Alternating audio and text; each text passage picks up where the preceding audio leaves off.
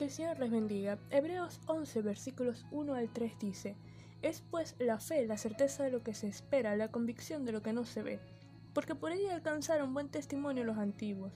Por la fe entendemos haber sido constituido el universo por la palabra de Dios, de modo que lo que se ve fue hecho de lo que no se veía. La única forma de llegar a Dios es a través de la fe. Sin embargo, para algunos implica dar un salto en la oscuridad, como aventurándose en algo incierto, nada más lejos de la realidad, pues la fe es la plena confianza en Dios para salvación. La palabra griega de la cual se traduce certeza significa aquello que se apoya en hechos, como la sustancia en un experimento químico. Y esa sustancia, esa certeza, es la palabra de Dios. La fe bíblica es una fe que se apoya en la palabra de Dios, significa creer en Dios.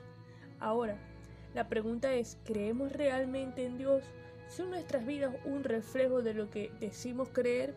Hay personas que se niegan a creer en Dios presentando como excusa problemas intelectuales, pero es el pecado lo que le impide acercarse a Dios.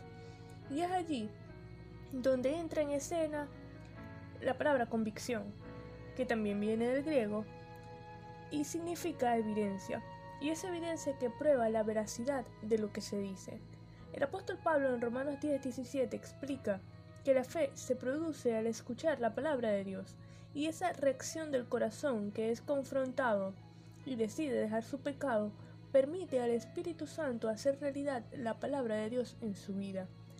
Y por una fe como esta, que se apoyó en la evidencia, en la comunión con Dios, es que los antiguos alcanzaron buen testimonio. Para ellos la fe no es no fue un salto en la oscuridad, ni la esperanza de que probablemente suceda algo. La fe es estar seguros de lo que esperamos, es confianza total en Dios, y el autor del libro a los Hebreos lo ilustra con la creación.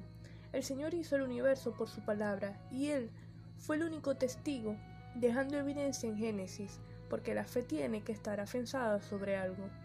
Dios quiere que hoy no solo seamos salvos por fe, sino que caminemos, que vivamos por la fe. Cristo murió para salvarnos y nosotros miramos hacia Él con fe.